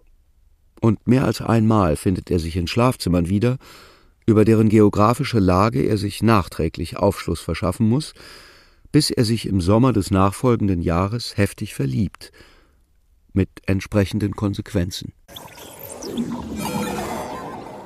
Und dann ist Schulz in einem Gang. Und es ist die siebente Etage des Ichijo. Und alles sieht genauso aus wie in der sechsten Etage. Und der Gang ist erleuchtet. Und in den Schaufenstern stehen Modelle. Danke. Aber die Modelle bewegen sich nicht. Für deine Bereitschaft, einen Menschen zu erlösen.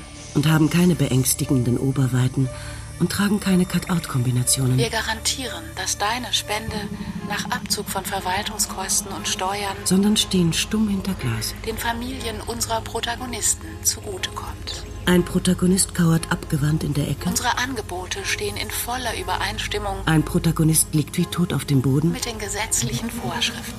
Ein älterer Mann mit schmalen Augen, wie man sie manchmal bei Wanderarbeitern sieht, hat sein Gesicht an die Scheibe gedrückt. Zur wirtschaftlichen Verwertung des eigenen Todes. Und eine scheinbar Errötende bittet ihn einzutreten. Zahlung bitte ausschließlich per Cashcard. Und eine scheinbar Verschämte bittet ihn Platz zu nehmen. Und eine schamhaft Erregte legt ein 13-Zoll-Tablet auf den Tisch und... Polizeifotos. Auf einem der Fotos der Mann mit den sonderbar schmalen Augen.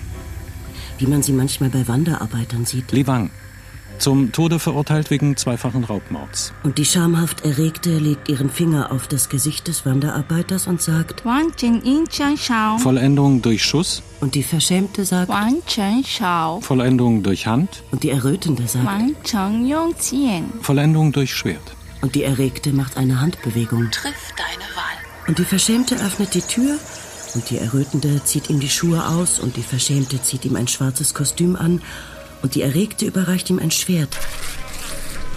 Und das Schwert ist schwer, und die Erregte öffnet die Tür und Schulz geht durch Sand.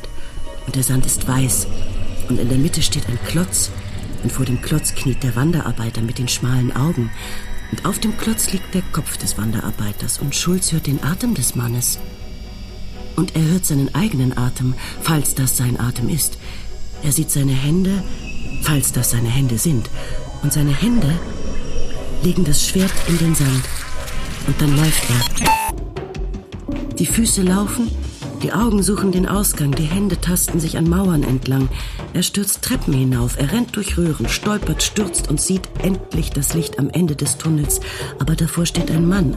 Und der Mann breitet die Arme aus, der Mann stellt sich ihm in den Weg. Der Mann sagt und Schulz weiß, was der Mann sagen wird. Identity, please. Und Schulz holt aus. Seine in langen Jahren an der Heavy Grip Fingerhantel ausgebildete Faust haut dem Mann in die Fresse. 1,62, Silikonimplantate, vier Wochen Widerrufsrecht. Dann springt Schulz über die Schranke, greift den Elektroroller und bevor er weiß, wie das Ding funktioniert, gibt er Gas und rollt los. Ins Freie.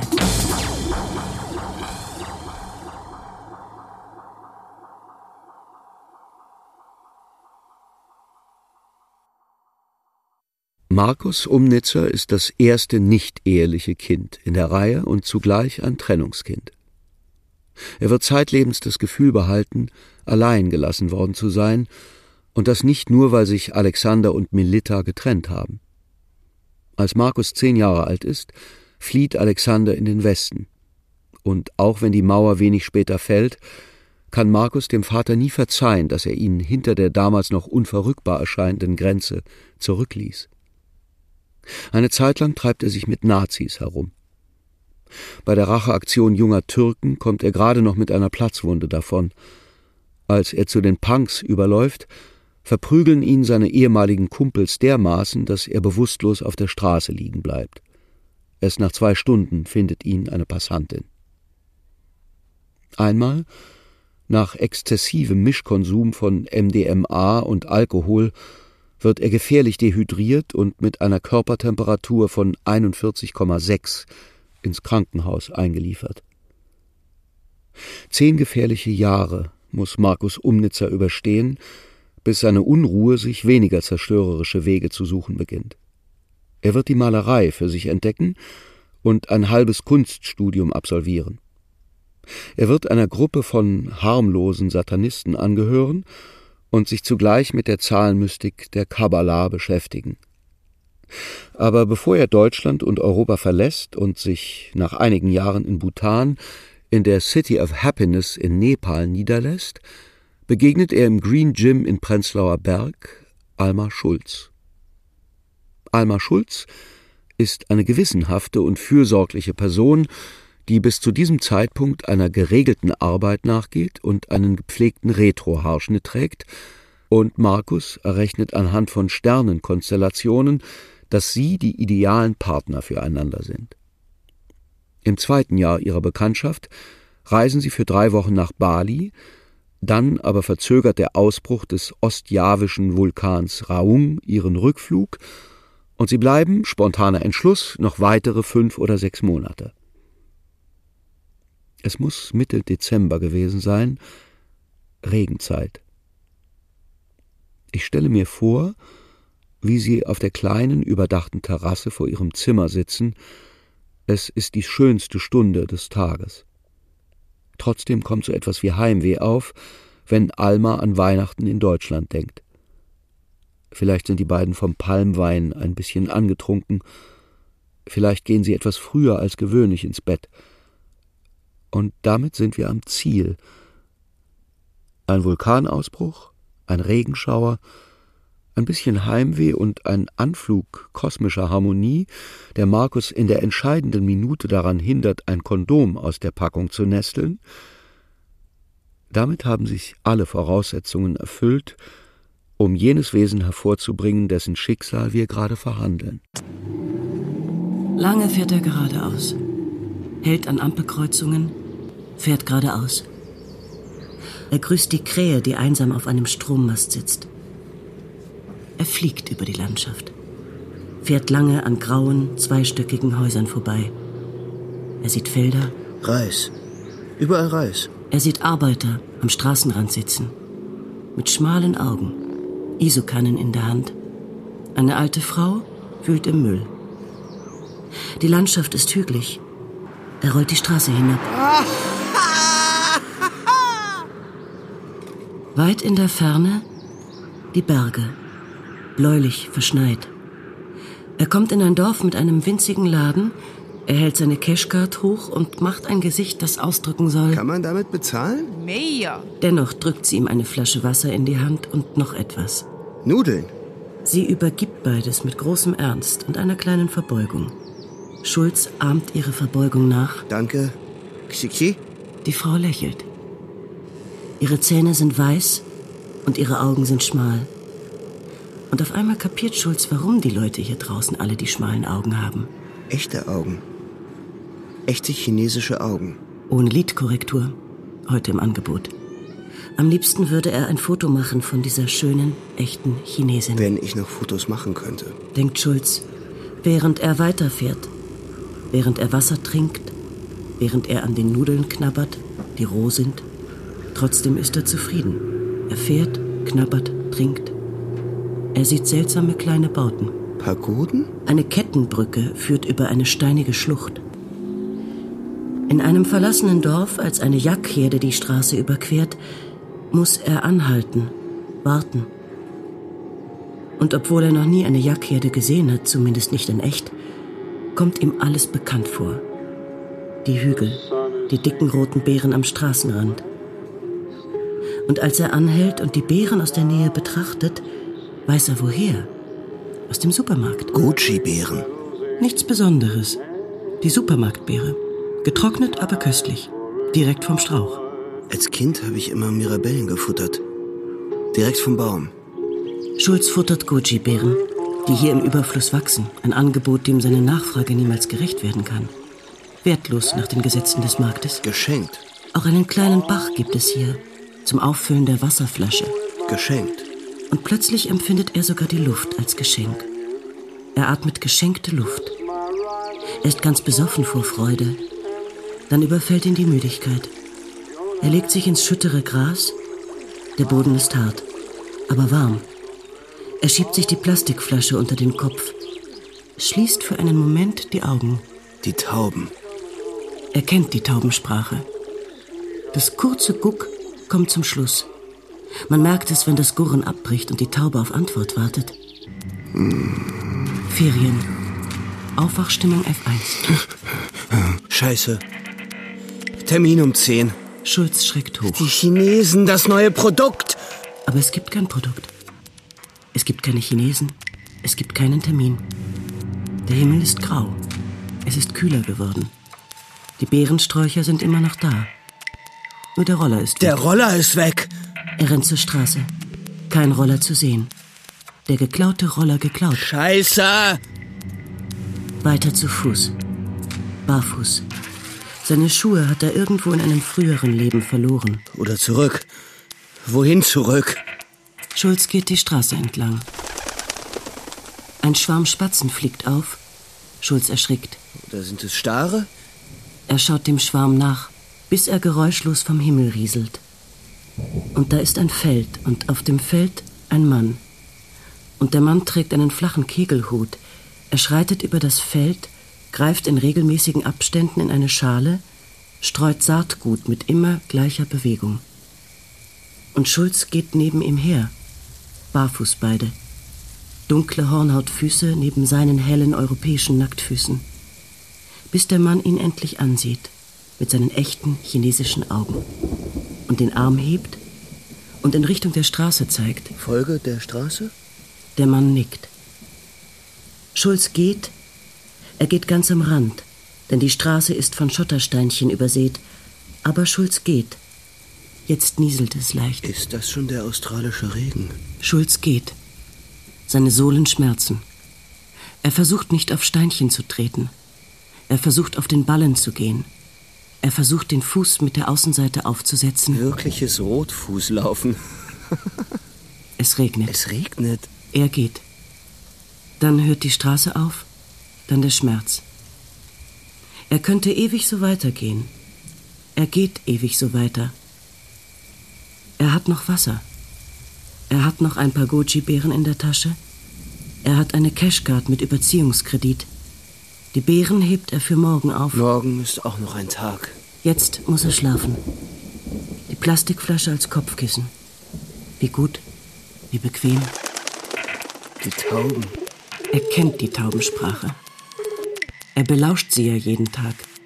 Er liegt im Bett und belauscht die Tauben im Mirabellenbaum. Draußen schon helllichter Tag. Aber ich muss nicht zur Schule. Auch wird er nicht wie zu Hause zum Frühstück gerufen. Ich kann schlafen. Schlafen. Unten in der Küche klappert jemand mit dem Geschirr. Jetzt riecht es nach frisch gemähtem Gras. Und wenn man ganz still ist, wenn man die Luft anhält, dann hört man das leise Zing-Zing von Großvaters Sense.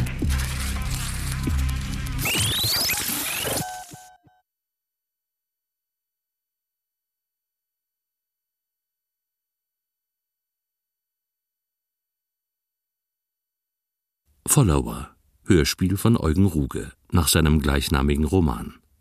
Es spielten Erzählerin Dörte Lysewski, Nio Schulz, Patrick Güldenberg, Chronist Ulrich Mattes. In weiteren Rollen Judith Rosmeier, Bärbel Röhl, Andreas Schmidt und viele andere.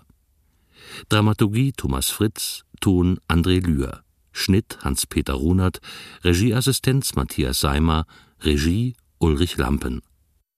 Produktion Mitteldeutscher Rundfunk 2017